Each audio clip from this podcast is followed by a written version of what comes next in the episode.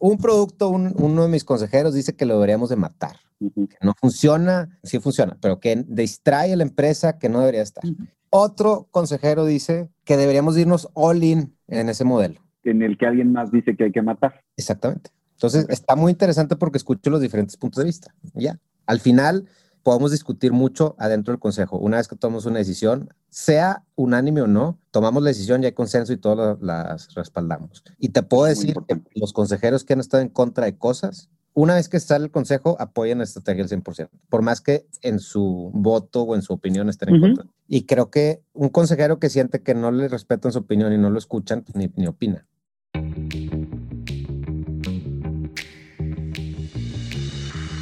Hola, soy Fabrice Erfati. Bienvenido a Read to Lead, el podcast para los emprendedores que quieren llevar sus empresas a otro nivel. Estamos en la octava edición de Read to Lead. La verdad es que es increíble que ya llegáramos a ocho capítulos de esto. Es espectacular. Empezó como una idea así como muy peregrina de estar leyendo libros con buenos amigos y luego platicarlos y con la idea de poder armar una biblioteca de materiales y de contenido que les sirvan a los emprendedores. Y pues hoy, como siempre, nos vestimos de manteles súper largos porque tengo la suerte de tener a Luis Garza, que ahorita voy a presentarlo brevemente y luego voy a este, pedirle que él haga su propia presentación, lo cual seguramente también va a estar divertido. Y hoy vamos a platicar del libro The Ride of a Lifetime de Bob Iger, que actualmente todavía sigue siendo CEO y chairman de, de Disney. Sí, un libro muy interesante, no se alcanza a ver acá, no se alcanza a ver, pero pues ahí está, la sonriente Bob. Y les decía que Luis nos acompaña. Luis es, es, una persona que tengo la oportunidad de conocer desde hace ya varios años. Nunca he podido trabajar de cerca, de cerca, de cerca con él, porque él tiene la fortuna de tener a la mejor socia de Ignia trabajando con él, a Cristín. Pero la verdad es que hay mucho cariño y además de todo, como vimos en Monterrey, de repente tenemos oportunidad de vernos. Luis estudió en Stanford y luego hizo un MBA en Harvard. Pasó por el riguroso entrenamiento de la consultoría en BCG y a partir de ahí se ha dedicado a ser emprendedor. Fundó Advenio primero y ahora lo voy a dejar que nos cuente también de, este, Kinedu, donde ya lleva más de prácticamente ya nueve años como el founder y además el CEO del negocio. For full disclosure, somos felices inversionistas de Kinedo, estamos muy contentos con lo que han construido, es una inversión que hicimos en NetTech, que aparte del espacio nos encanta. Y pues nada, mi querido Luis, si tú te quieres presentar y contarnos un poquito de lo que es Kinedu, estaría padrísimo. Y pues como te decía cuando platicábamos de esto, la idea es pues cotorrear. La próxima la haremos con una cervecita, eh, si se puede, pero sí, tener una conversación padre alrededor de un libro divertido. Esa es un poco la idea de esto. Sí, gracias Fabricio. Es un placer platicar contigo, sea en Zoom o en persona. Y te voy a decir un par de declaraciones nada más. Una es, Cristina no es mejor socia digna, es de las mejores socias de México, yo creo, de Latinoamérica.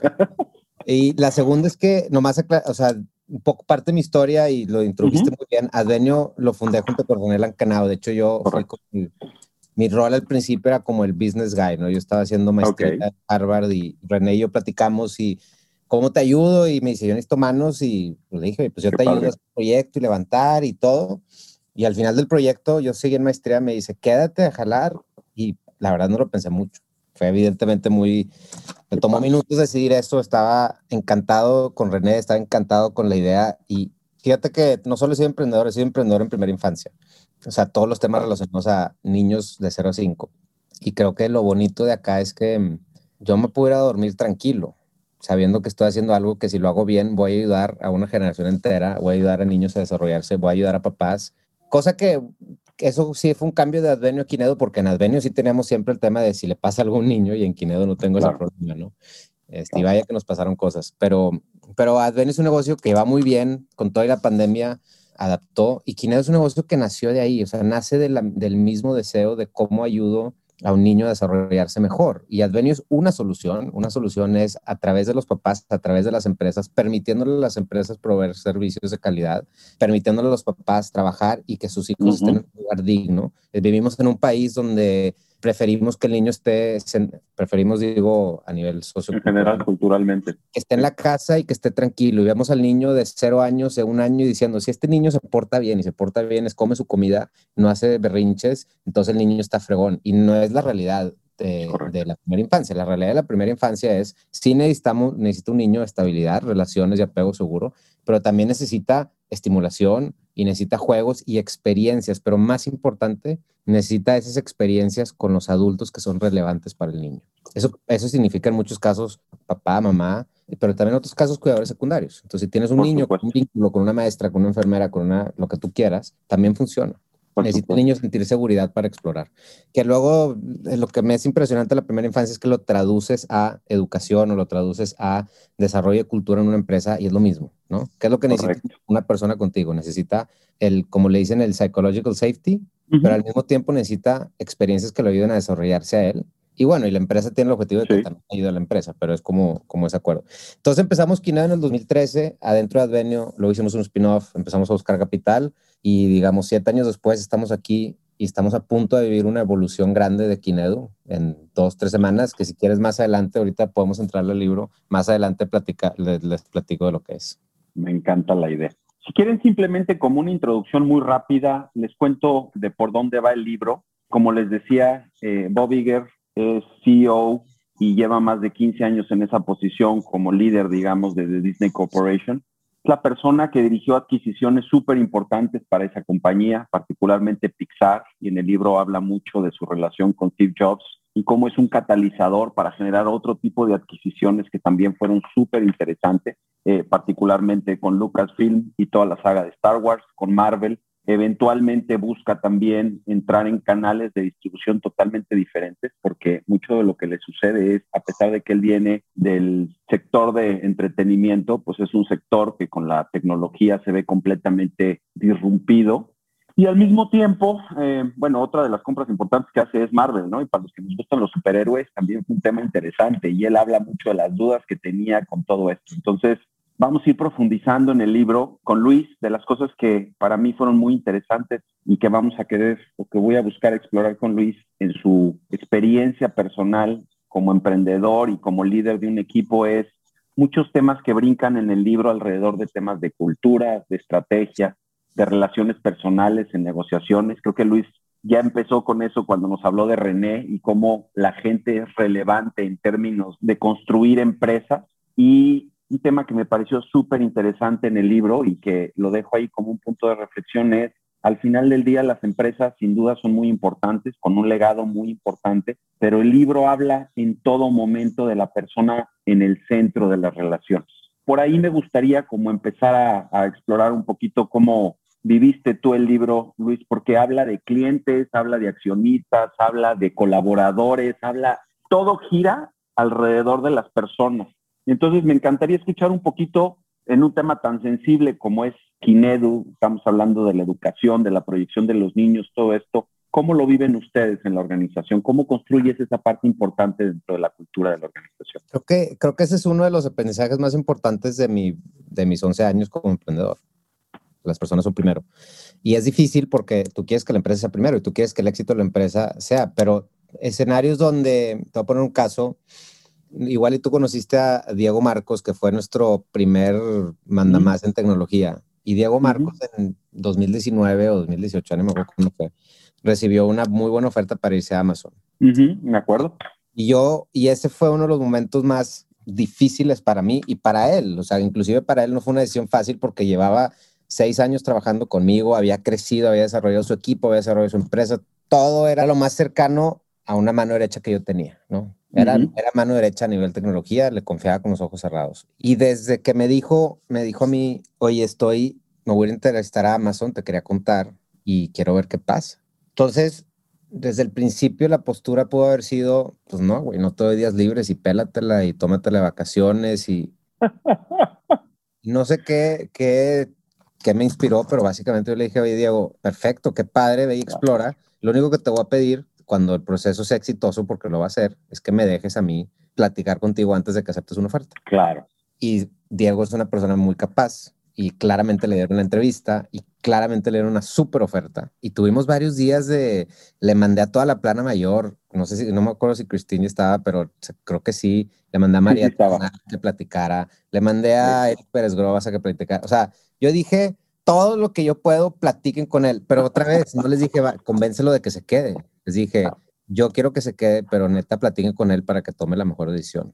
Y entonces todos le hablaron y me habló Mariate. Mariate sí de, si, si, yo no tengo filtro, Mariate menos, ¿no? Y Mariate me habla y me dice, Luis, déjalo ir, déjate de jaladas, este güey ya está más para allá que por acá. Y todo esto le está haciendo la vida más difícil a él. Así me dijo Mariate, ¿no? Siento a platicar con Diego y le digo eso, le digo, Diego, ya sé que te quieres ir, ya sé que te tienes que ir, ¿no? tómatela, ¿no? Y una vez que pasó eso y una vez que acordamos, tuvo muy emotivo todo eso, ya me empecé a preocupar y yo ahora qué chingados hago. Pero normalmente cuando pasan problemas en la empresa que no son de gente, primero piensas cómo lo resuelves, ¿no?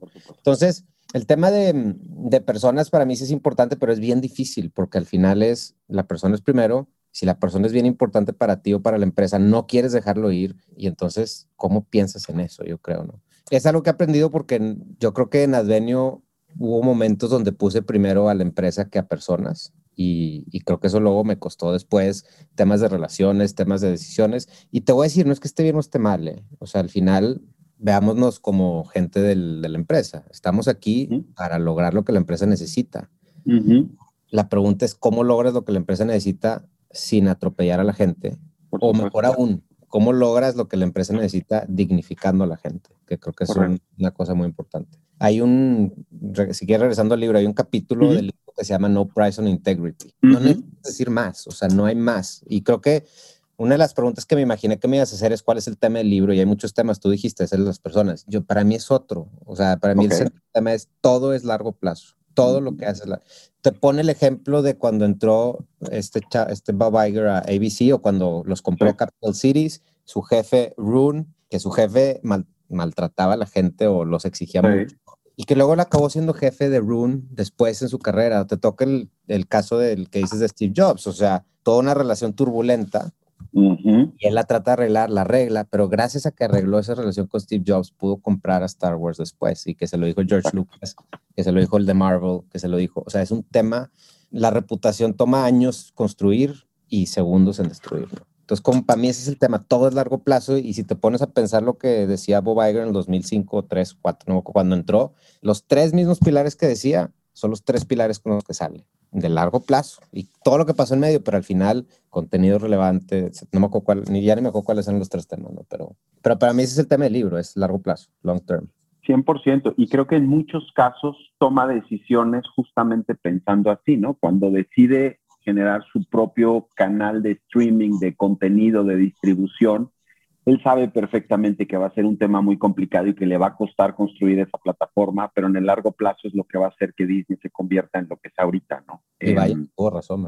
Y, y, vaya que tuvo razón, y vaya que le costó trabajo, y vaya que fue doloroso, pero justo como dices, el tener esa visión, dos cosas. Uno, construirla eh, desde un punto de vista de estrategia articularla adecuadamente para que el equipo y la gente y los clientes y los accionistas y toda la gente que está alrededor, todos sus stakeholders que están alrededor de ti la entiendan, irla ejecutando y tener visión de largo plazo es lo que hace toda la diferencia en términos de, al menos de cómo lo cuenta él en el libro, ¿no?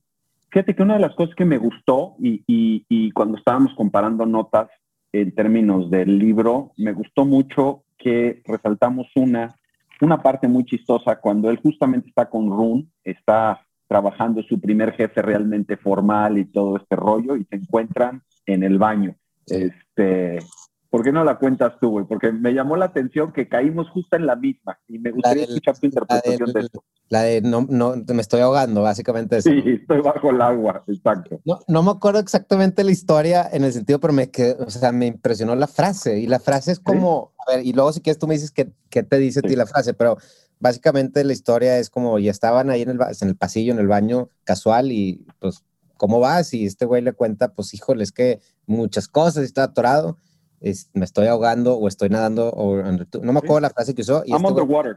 I'm underwater. Y este güey le contestó, get a longer snorkel. No le dijo, sale a respirar, vete a que se le dijo, aguanta vara, básicamente. ¿no? Y ese get a longer snorkel, pues puede significar muchas cosas. Puede ser desde, mm, en cuanto a la manera de aguantar o encuentras lo que te va a ayudar a aguantar, pero en el fondo significa no excuses, ¿no? O sea, dale, adelante. No sé a ti qué te, a ti qué te dijo esa frase. Muy parecido. Yo como lo interpreto es un, un poco como empowerment. O sea, you've got this. Y creo que gran parte de nuestro trabajo al llevar empresas, y creo que ese es uno de los grandes retos que tenemos eh, en emprendimientos, es muchas veces los equipos, también por juventud y por condiciones y por ellos, o sea, las personas sienten que tienen un límite y ese límite es como muy obvio para ellos. Y de repente nuestro rol es ayudarles a romper esos límites y a partir de ese punto, o sea, calles del límite, porque, y, entonces, bueno, evidentemente este cuate no fue el más amable, ¿no? Porque te imaginas al chavito este de 22 años o no sé qué, en el baño, venciendo el miedo de hablarle al señor de 50 y diciéndole, híjole, este, siento que se me cae el mundo y no puedo retirar. Y el güey dice, pues, pues agarra un snorkel más largo porque pues no hay opciones, este, you have to do it, ¿no? Pero con esta misma persona es con la que llega y platica de, de que le pone el assignment de televisar el Mundial de Ping Pong en Corea del Norte y de repente pues les dicen, no, pues no puedes ir a Corea del Norte y no sé qué, y empieza a buscar formas para terminar haciéndolo, ¿no? Y una vez que lo hace, se crece precisamente al tema. Entonces, es que es el tema, ¿no? Es el, es el, el ser así medio harsh, que tampoco estuvo súper harsh, fue nomás un comentario como que... Pues, Pero es el tema como que avienta el bebé al agua, güey. Y va a haber bebés que se mueren y pues ellos no van a seguir contigo, y va a haber que, bebés que sí, y pues son unos fregones. El, el, creo que el reto a nivel people management eh, siempre va a ser, bueno, y si esos que se ahogaron con otra metodología o eran thrived o eran súper exitosos, pero en realidad, o sea, yo qué, yo qué puedo decir, yo soy igual de, de rudo en la empresa, o sea, no, no te quiero decir rudo porque soy, muchas veces entiendo, pero si es como que ibas a hacer esto, no lo hiciste, pues qué pedo, o sea, no me traigas excusas, básicamente. Creo que, creo que esa es la parte importante. Y si, y si combinas eso con estoy abierto para ayudarte, eh, hay mecanismos de crecimiento, hay un equipo que se está haciendo, hay colaboración, pues la gente empieza a alcanzar su potencial más alto, ¿no? Eh, sí pero sí es importante como una, o sea, una cultura, en mi opinión, hay diferentes culturas, pero si quieres generar eso, la cultura tiene que ser de autonomía, tiene que ser una cultura de... 100%. Yo puedo hacer las cosas y puede ser una cultura donde exiges que la gente haga las cosas. O sea, yo como veo el rol del director o del CEO es, tú dale a la gente, consigue a la gente, consigue las herramientas para que la gente sea exitosos y, no estorbes. Básica, y digo, form, you have to figure out la dirección y la visión y a dónde quieres ir. Pero una vez que tienes a la gente y tienes a las herramientas, nomás estorbas. Digo, no nomás estorbas, te digo, pones la visión y todo, pero ¿para qué me voy a andarme? hay, un, hay un pedazo donde hablan de micromanagement, ¿no? Y dice, sí, para allí El micromanagement is underrated. Yo estoy, yo estoy completamente de acuerdo en que hay que checar los detalles, pero luego hay, hay espacios donde ya, ya estorbas. Estoy de acuerdo contigo y de hecho a mí me choqueó, fue de las cosas en el libro que no forzosamente estoy, pues es como todo, ¿no? Hay cosas que te sirven y hay cosas que eventualmente decides no tomar. Y eso particularmente, eh, me voy, me inclino más un poco al, al tema de empoderar gente y que se sigan. A mí me llama la atención y es un balance, me parece, ¿no? Este cuate, al menos como presenta su historia, pues se metía en temas de mucho detalle. O sea, ser presidente de una corporación de ese tamaño y estar revisando, por ejemplo, los scripts de película, es interesante, parecería muy micromanager. Entonces, mi pregunta para ti es, en el mundo de un emprendimiento que están haciendo, o sea, imagínate hace siete años, cuando empezaron, ¿cuál era tu nivel de involucramiento y cómo vas moviéndote de ahí a enfocarte en otras cosas? Porque si te quedas ahí, hay muchas otras cosas que no se hacen. Claramente eso es en detrimento de lo que estás construyendo, ¿no? ¿Cómo vives eso? Yo sí creo que micromanagement es necesario, pero depende. O sea, creo que hay que diferenciar lo que es micromanagement de proceso y micromanagement Correcto. output y micromanagement de un KPI. Y entonces, ¿a qué me refiero? El a niveles, por ejemplo, una empresa de creatividad. Si tú estás eh, micromanaging el KPI, ya sea todos los días, todas las semanas, todas horas, vas a estar viendo cómo nos fue en el costo por nuevo usuario.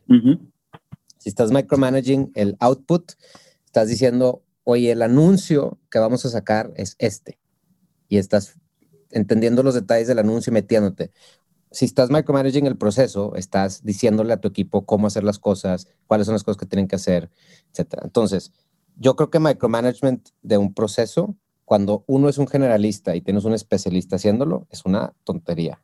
El especialista probablemente sabe mejor que tú cómo hacer las cosas. Correcto. Y normalmente entre el especialista tú debes de tener managers que pueden diseñar esos procesos para que se conecten con el resto de las cosas. Creo que diseñar el output depende.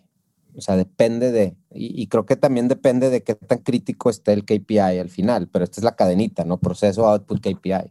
Eh, el, de, el del output, un poco cuando dijiste el script, script es un output, es un output del equipo creativo, pero no creo que el güey esté diciéndole al equipo creativo si va a usar Google Docs o Microsoft Word, si va a hacer cierres semanales del script, no, o sea, al final es, déjame leer lo que está sacando porque eso va a afectar la calidad del KPI después. Y yo soy para, y así lo manejo yo, entonces yo trato de estar fuera del, del, micromanaging del proceso, trato de estar en la parte del output donde creo que es crítica y estoy pegado a los KPIs.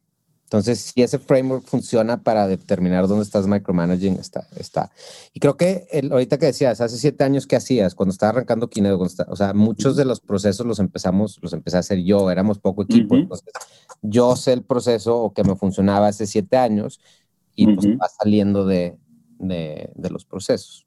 Entonces, creo que regresando a la analogía de qué hace el CEO, tienes que mantener al equipo correcto, con las herramientas correctas para que el proceso funcione y no estorbar ahí, estar midiendo a la gente por el output y por el impacto en el en result.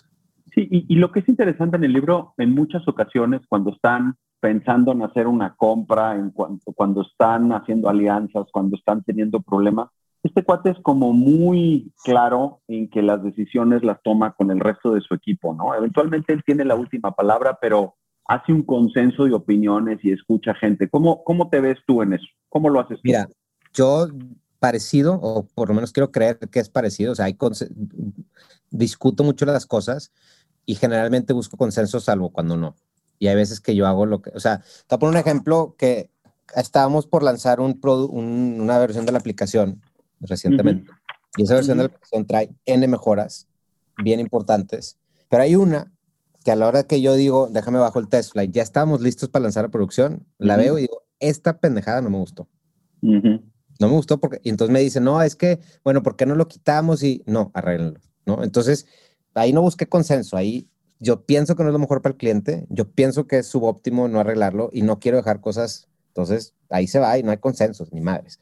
Pero a la hora que sí se hizo la determinación de qué cosas lanzar, pues digamos que otra vez es, oigan, yo mi, mi estilo es, oigan, esto es lo que quiero hacer, ¿cómo lo vamos a hacer? Y escucho y ya, ¿Tú crees que esa parte que eventualmente dijiste esto simplemente no tiene que ver con cómo te imaginas el producto y que a lo mejor un poco el equipo se atora en temas más de procesos, no tanto en el, en el entregable final? ¿Cómo lo entiendes? Mira, yo creo que lo que pasó ahí es que... Como ejemplo, ¿eh? no específicamente eso, pero es un tema muy importante porque tú, tú estás cuidando la experiencia del usuario. Creo que es un tema de cómo, de cómo, cómo, se comunicó, cómo comuniqué o cómo bajamos la información de qué queremos lograr.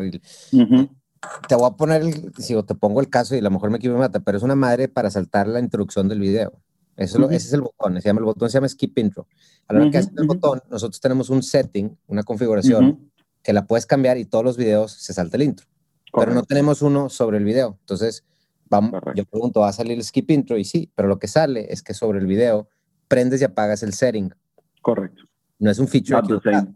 Not the same thing. Yo les decía, yo, yo digo, si voy a poner un skip intro, que haga skip intro, no que me cambie la configuración. Correcto. Ese es el, el, lo que lo peleé. Ahí yo creo que es una mala comunicación de mi parte de lo que estaba buscando con el botón, que costó, sí, pues cuesta horas de desarrollo. Al final hicimos un feature que, no, que, que tomó tiempo, pero que sí creo que es importante, los clientes lo están pidiendo y quiero que funcione como quiero que funcione.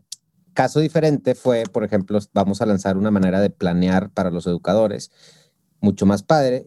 Y habíamos hecho hace mucho tiempo un código para planear como Trello. No sé si usas la herramienta de Trello, pero es como Drag and Drop. Entonces, con Christy, que es mi mano derecha de producto, oye, ¿por qué no hacemos algo así para planear las clases? Un Trello, le decimos Trello Planning. Ahí no me metí nada. fue, eso es lo que queremos hacer, perfecto. Y lo hicieron y la neta está increíble la calidad. Entonces, yo creo que la mayoría de las cosas son como el segundo ejemplo, no como el primero. En el caso de este build, hicieron un rediseño del, del el Activity Player, la pantalla donde está el video, y, y está fregón, está increíble. Entonces, desafortunadamente retrasé el build dos días porque 1% del producto está mal, pero a mí se me hace que es una herramienta crítica para el cliente. Interesante. Fíjate que hace el, el Read to Lead pasado lo hicimos con René Serrano de Fondeadora y hablamos de toda la parte de diseño. Y fue un tema muy interesante porque la visión de diseño desde el punto de vista de cómo es una filosofía que termina eh, aterrizando en el producto que entrega es súper importante y cómo también eso construye, por un lado, la experiencia del usuario, pero de manera como mucho más profunda y en el largo plazo, hablando de corto plazo y de largo plazo, tu esencia de marca.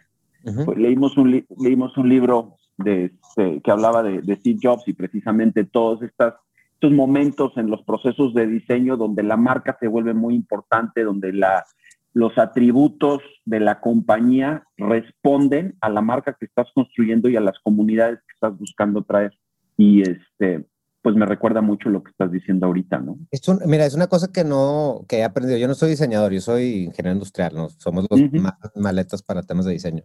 Pero una cosa que sí, hemos, que sí he aprendido es, en, bueno, a la hora de nuestra filosofía, de lo que estamos llevando la aplicación a cuál es mi filosofía de diseño de producto, tiene que ver con una o dos premisas muy importantes. Uno, no asumas lo que quiera el usuario, o sea, no tomes decisiones en nombre del usuario. Dos, dale libertad a que el usuario tome la decisión. Y tres, hazlo sencillo. Te voy a poner casos que, que han pasado. O sea, por ejemplo, en este caso, el supuesto es que el usuario quería, quería cambiar todos los videos, no nomás este video, es un supuesto. Correcto. Claro. Pero en otros casos puede ser, bueno, te voy a poner un caso bien padre para nosotros tú hablas con cualquier persona y ves nuestra aplicación y la, evaluación inicial es larga, toma 20 minutos y todo el mundo te dice, tú, esto no funciona, está muy larga, podrías optimizar huevos. O sea, la, evaluación inicial es un buen, si alguien hace la evaluación inicial, es un buen predictor de retención y conversión. Correcto. ¿no? Puede ser más fácil para alguien que está diseñando, sí, sí puede ser más fácil, pero los papás lo valoran ya con eso nos vamos a la premisa de, bueno, ¿cómo hago el resto del onboarding lo más sencillo posible? Claro. Entonces, lo que hicimos fue acortar el número de pantallas. Ok. en pantalla tenemos el nombre del papá, el rol del papá, el email, la madre. Lo que nos hemos estado dando cuentas es que es más fácil para el usuario tener tres pantallas con una decisión por pantalla que una pantalla con tres decisiones por pantalla. Qué interesante.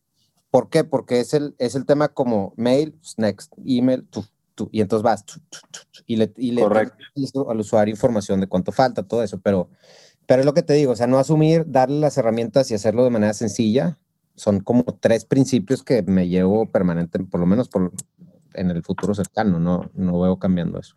Oye, cambiando un poquito de tema, eh, parte de las cosas que me llaman mucho la atención en el libro es, eh, habla mucho de adquisiciones y habla mucho de las adquisiciones en un contexto pues, de las negociaciones, y, pero también habla mucho, o sea, de las negociaciones de las contrapartes, pero también habla mucho de las negociaciones internas. Una de las cosas que me gusta mucho de Kinedu, y particularmente creo que tiene un, eh, un anclaje muy profundo en tu estilo de, de management, es, tienes un board fuerte. O sea, tienes un board que tiene opiniones, este, tienes un board que te dice por dónde y te genera esta em, dinámica entre ustedes donde pues discuten temas y tú estás al centro de la operación, pero al mismo tiempo también tienes tu view de largo plazo. Y me gusta mucho en el libro cómo habla este Bob Iger de cómo negocia con su board. Y fíjate que el, el board en, los, en mi experiencia en los emprendimientos es una cosa rarísima. Todo el mundo le entra de forma distinta. Hay emprendedores que no quieren tener un consejo fuerte, solamente se esperan hasta que tienen inversionistas y luego los inversionistas no en todos los casos son los mejores consejeros. Y está raro que yo diga eso, pero es la realidad. Es verdad. Platícanos de tu consejo, platícanos cómo construyes esas dinámicas para que sean constructivas y usando tus palabras en el largo plazo de tu negocio porque también hay todo un tema, pues por ejemplo, la compensación se pasa por el consejo, ¿no? la compensación del CEO, y de hecho habla de esto en un momento este, en el libro Bob Iger también, y tiene su, su view al respecto. Cuéntame un poco cómo lo ves. Sí, eh, de hecho, nomás como paréntesis, la negociación más fascinante que tuvo Bob Iger fue cuando lo eligieron ser CEO. O sea, porque lo puedes ver como un proceso de selección, pero la realidad es que fue una negociación donde usó sus herramientas, su firma de PR para llegar, tuvo que negociar con Rob, eh, ¿cómo se llamaba? Robert ah, Disney, el, el, Roy, Roy, Disney. Roy Disney tuvo que negociar y llegó un punto donde se esperó y les dijo, a ver, ya, que están esperando? O sea, no manchen, me están haciendo la vida imposible, etc. O sea, y todo arrancó con un estratega político que le dijo, oye, compadre, posiciónate. O sea, entiende que te tienes que... Sí, por supuesto. Y se me hace bien interesante. Pero bueno, regresando al tema del consejo. Yo tengo un consejo, gracias a Dios, de inversionistas y otros que respeto a todos los miembros del consejo. ¿Por qué gracias a Dios? Porque muchas veces no te toca escoger a tus consejeros. Correcto. Si el inversionista tiene el rol. Mis consejeros piensan diferente a mí y piensan diferente entre ellos. Pero... Aunque, perdóname que te interrumpa, si escoges a tus inversionistas. Y esa es una chamba bien importante del emprendedor. O sea, en el due diligence, sí tienes que, o yo sugeriría que en todos los casos, al menos este, de manera académica, escojas al, al, inversionista más allá de la lana que te va a poner, sino realmente cómo funciona, ¿no? Escoger a tus inversionistas, Fabrice, es un lujo que no todos los emprendedores tienen. Agree with that. Pero, tienes, que, tienes que partir de ahí, yo pensaría. Sí, sí. O sea, si eres Nubank, pues fregón, te la pones Pero yo no, o sea, tampoco nosotros teníamos a 30 fondos atrás de nosotros, ¿no? No, no lo... Pero sí, sí creo que tengo fondos buenos, sí, tengo, sí creo que invirtieron los que yo quería que invierta. Correcto. Eso sí. Qué padre. Entonces, creo a ver, ¿qué cosas creo que, que hice bien en la formación del consejo? La primera es, día uno, lo senté y les hice un onboarding de un día a todos. Los pasé por la misión, la cultura, todos los equipos bailaron y presentaron todo lo que están haciendo, sus iniciativas. Literal, tú le puedes preguntar a Christine, fue un día sentados viendo cosas, de, de los temas, cómo funciona la empresa, qué es importante, todo eso. Y ahí varios se enteraron de cosas que no se habían enterado en el due diligence, positivas, pero se enteraron. este, esa es una, o sea, creo que bombardearlos como si fueran empleados que se contagien de la cultura y la mística de la empresa es importante. Creo que la segunda es darle feedback honesto al consejo. Y te voy a poner un caso. Había un tema de unos stock options que no afectan a nada ni a nadie, o sea, en el, en el orden de las cosas. No era ni siquiera darle más ni quitarle a nadie. Era, no era un tema de zero sum, no era un tema que afectaba a la opción. Era un tema, eran unos stock options Y eh, lo presento en el consejo y hubo pushback. Y entonces después, la sesión de feedback, cada, año me dan feedback y le doy feedback al consejo. Y cada consejo tenemos después 10, 15 minutos al final de platicar. Y pues me dicen, ya después de darme mi feedback, me dicen, ¿cuál es tu feedback? Y yo, pues mi feedback es que se fijan en pendejadas. Cosas que no son para nadie. Exacto perdemos tiempo en cosas que, que, no agregan valor para mí ni poste O sea, si le di mil opciones más o menos a una persona, ¿qué más les da, güey? Big picture, güey. A ustedes no les importa, no, podemos, no debemos estar perdiendo 15 minutos en eso, por decir. Entonces, creo que la capacidad de tener comunicación clara y transparente es bien importante y esa es responsabilidad de un lado. Todo el mundo dice, la comunicación son dos lados. No, güey. O sea, si el, tú como CEO o sea, en estas empresas no eres chairman y CEO porque no está el título, pero en realidad sí eres, eres el chairman, forma el consejo y va cómo funciona, y etcétera. Entonces, ese es el rol, ese es el rol de hacer lo que funcione bien y que funcione para beneficio de la empresa, ¿no? Número dos. Número tres es un tema de actitud. A mí me funciona tener un consejo con opinión. No les hago caso siempre, y eso Cristín te lo puede decir, pero siempre los escucho. Es muy importante, evidentemente. Entonces, los tengo ahí porque considero a todos los respeto, son, creo que gente tiene opiniones diferentes y eso, eso también parte mucho de mi actitud de escucharlos. no solo tener comunicación transparente, sino en verdad estar abiertos a escucharlos. Y estoy ok no estando de acuerdo, pero... Creo que este es un acuerdo súper importante en una relación, ¿no? Hay puntos en los que simplemente no vamos a estar de acuerdo. te lo voy a poner bien clara. Nosotros tenemos tres productos. Un producto, uno de mis consejeros dice que lo deberíamos de matar. Que no funciona, que lo, sí funciona, pero que, que distrae a la empresa que no debería estar. Otro consejero dice que deberíamos irnos all in en, en ese modelo. En el, que, en el que alguien más dice que hay que matar. Exactamente. Entonces, está muy interesante porque escucho los diferentes puntos de vista. Ya. Al final, podemos discutir mucho adentro del consejo. Una vez que tomamos una decisión, sea unánime o no, tomamos la decisión y hay consenso y todos las respaldamos. Y te puedo decir que los consejeros que han estado en contra de cosas, una vez que sale el consejo, apoyan la estrategia al 100%, por más que en su voto o en su opinión estén en contra. Y creo que un consejero que siente que no le respetan su opinión y no lo escuchan, pues, ni, ni opina, creo yo. Entonces tiene mucho que no, ver. De acuerdo. Pero fíjate, es chistoso, bueno, no es chistoso, es interesante porque al final del día es una construcción de cultura que puedes hacer en muchos niveles y puedes tomar decisiones en muchos niveles siguiendo sus principios, que, by the way, en el libro habla mucho también de temas de principios, no nos hemos metido en detalle porque nos llevaría mucho rato, pero para mí mucho de lo que habla el libro es muy aplicable para empresas que están empezando y que están viviendo en un momento donde la tecnología está cambiando mucho las cosas, ¿no? De repente perdemos de vista que hay un ritmo que el mercado tiene y que está relacionado con, con tecnología. Y by the way, hay, hay, una pregunta aquí que pone Francisco Rojas, gracias por estar en el live, que habla de que el libro habla de innovar o morir. Y él dice, en una cosa como la educación, en el caso de Kinedu, ¿también se innova en pedagogías o es más bien un tema en tecnología? Es una buena pregunta. Las dos o sea, a ver, creo que el, hay un tema con educación, es que ¿cuál es el, output de educación, particularmente en primera infancia, no lo ves en, tres meses? Entonces, mucha gente habla de que es X o Y mejor manera de educar, pero la verdad es que no hay evidencia para hacerlo. Entonces hay mucho campo. Es como en educación inicial es el huevo y la gallina. No hay, no hay evidencia, no hay innovación porque no hay evidencia, pero no hay evidencia porque no hay manera de hacerlo. Entonces no hay, o sea, sí, huevo y la gallina.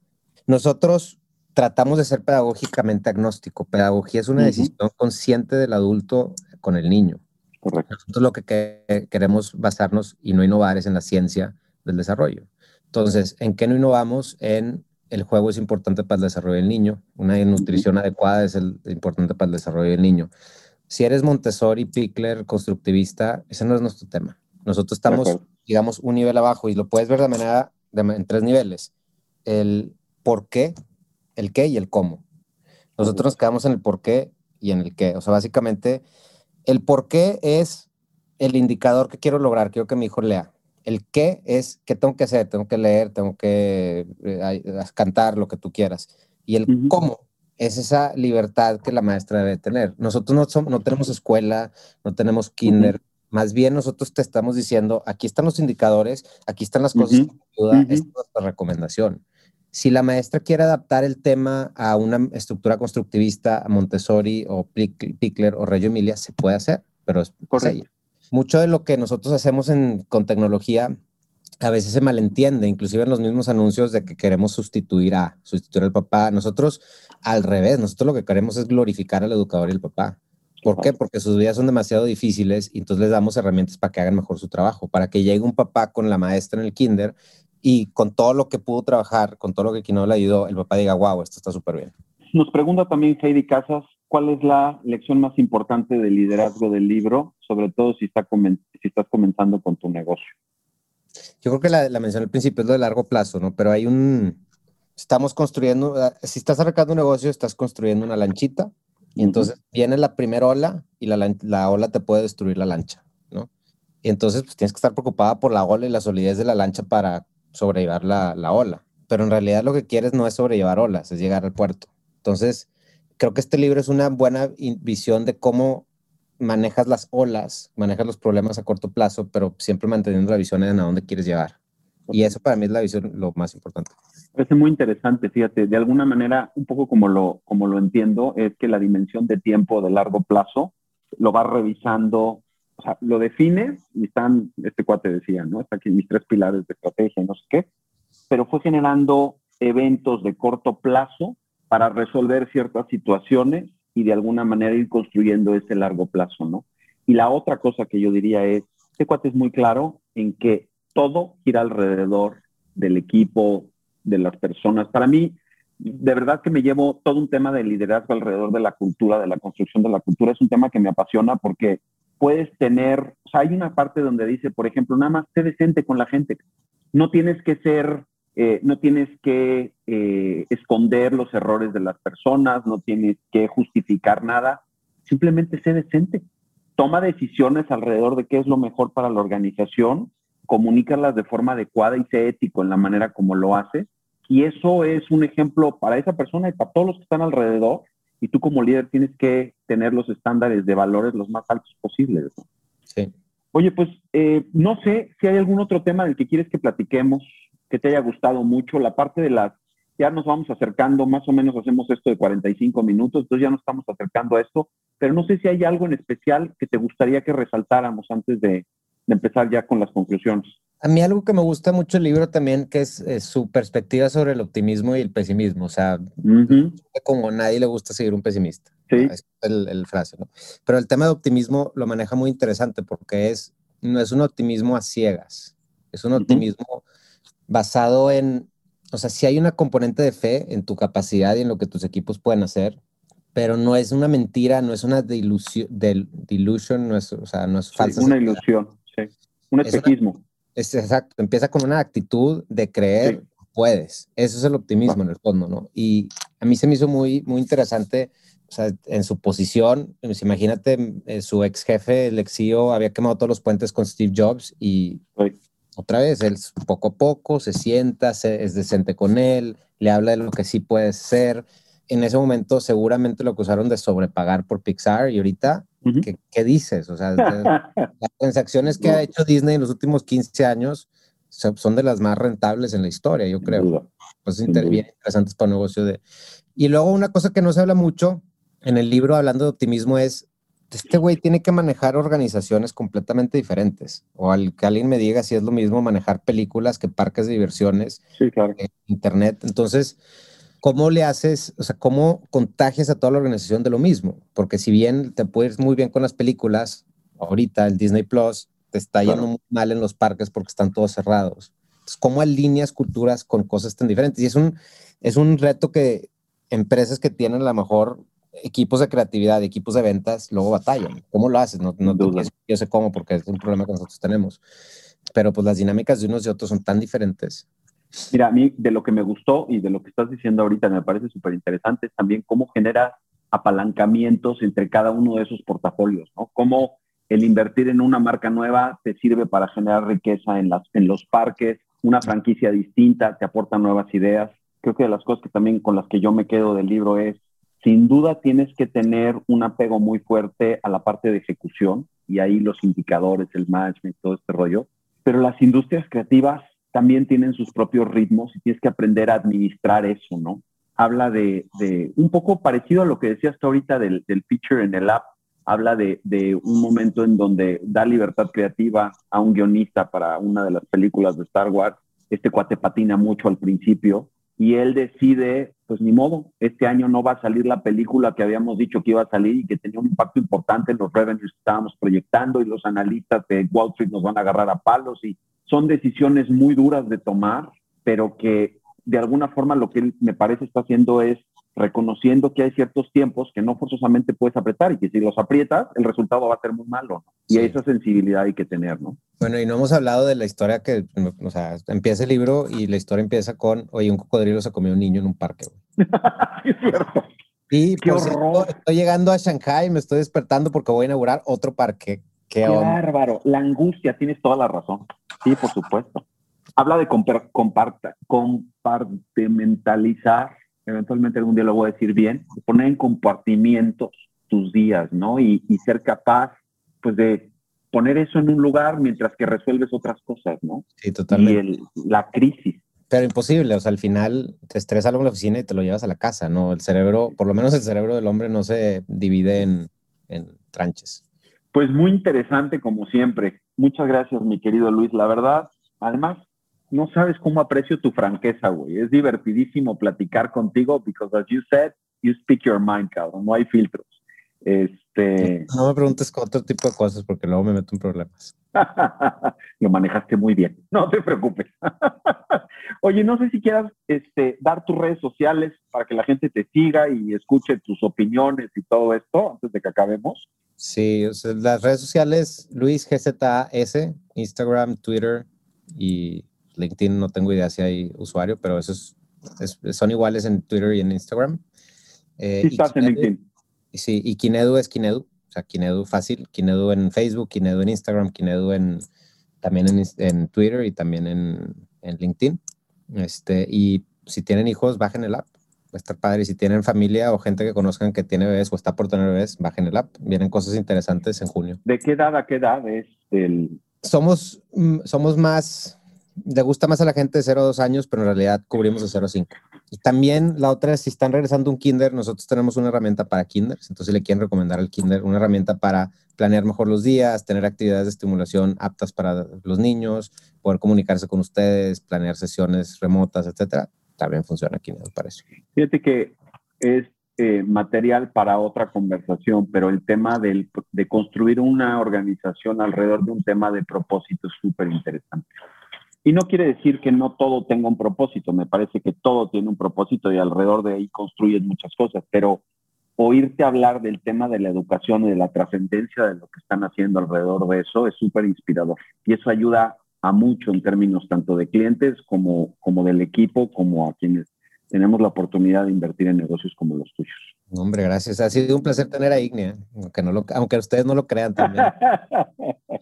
A veces dan lata pues, con los Exceles, pero fuera de eso estamos.